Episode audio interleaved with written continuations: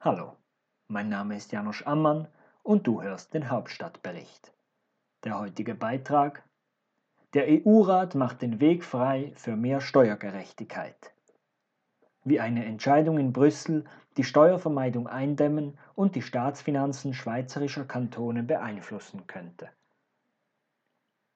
Die EU macht einen weiteren Schritt im Kampf gegen Steuervermeidung. Nach langem Zögern fand sich im EU-Rat am 25. Februar eine Mehrheit für ein öffentliches Country-by-Country-Reporting CBCR in der EU. Auch Schweizer Unternehmen und Kantone sind betroffen. Was ist CBCR? CBCR ist eine Vorgabe, nach der Großunternehmen ihre wichtigsten Kennzahlen nach den Ländern ihrer Aktivität aufschlüsseln müssen. Durch CBCR müssen Großunternehmen zeigen, in welchem Land sie wie viel Umsatz machen, wo sie wie viel Angestellte haben und wie viel Gewinn sie dort versteuern oder eben nicht. Heute müssen Unternehmen dies gegenüber ihren Steuerbehörden ausweisen. Der Öffentlichkeit hingegen bleiben die Steuerpraktiken der Unternehmen vorenthalten. Ein öffentliches CBCR würde das ändern. Die Unternehmen müssten die wichtigsten Daten öffentlich auf ihrer Webseite zugänglich machen. Das öffentliche CBCR betrifft nicht nur Unternehmen mit Hauptsitz in der EU, sondern Unternehmen, die in der EU mindestens 750 Millionen Euro Umsatz machen. Viele große Unternehmen mit Hauptsitz in der Schweiz würden ihr CBCR also ebenfalls veröffentlichen. Noch ist es nicht so weit. Das öffentliche CBCR ist noch nicht definitiv beschlossen. Der EU-Rat hat sich prinzipiell dafür ausgesprochen. Nun müssen sich der Rat und das Parlament in den Details einig werden. Das Parlament hatte sich schon 2017 für das öffentliche CBCR ausgesprochen. Im EU-Rat war das Geschäft lange blockiert. Regierungen von EU-Steueroasen wie Malta, Luxemburg und Irland sowie besonders wirtschaftsnahe Regierungen wie jene Deutschlands stellten sich quer. Die Abstimmungen des Rats sind meistens geheim. Das erlaubt den Regierungen, im EU-Rat auch unpopuläre Positionen einzunehmen. Eine Recherche von Investigate Europe zeigte im vergangenen Jahr auf, dass die Regierung Portugals sich gegen das öffentliche CBCR gestellt hatte, obwohl Portugal unter dem Steuerwettbewerb leidet. Die Recherche setzte die portugiesische Regierung unter Druck, ihren Kurs zu ändern.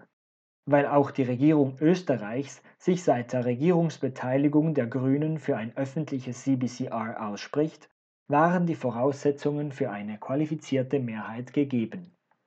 Die größte Hürde für das öffentliche CBCR ist somit aus dem Weg geschafft. Vom öffentlichen CBCR versprechen sich Kritikerinnen der Steuervermeidungspraktiken neuen Schwung im Kampf gegen die Steuervermeidung. Es sei ein Durchbruch für faire Unternehmensbesteuerung überall in Europa, sagte der grüne Europaparlamentarier Sven Giegold. Die öffentlichen Reports statten Kampagnen für Steuergerechtigkeit mit zuverlässigen Zahlen aus.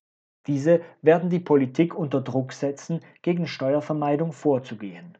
Durch das öffentliche CBCR werden nicht nur Zahlen zu EU-Staaten veröffentlicht, sondern zu allen Staaten, in denen die betroffenen Unternehmen aktiv sind. Die Öffentlichkeit wird ein genaueres Bild davon erhalten, welche Steueroase wie viel Gewinn abschöpft.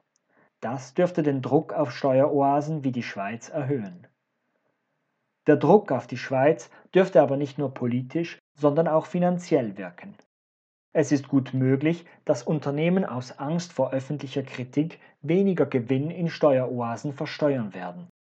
Wenn die Unternehmen so reagieren, wird das die Finanzen einiger Schweizer Kantone treffen. Kantone wie Zug oder Luzern, die Unternehmen oder deren Briefkästen durch einen aggressiven Steuerwettbewerb zu sich lockten, sollten sich auf allfällige Gewinnverschiebungen zu ihren Ungunsten vorbereiten.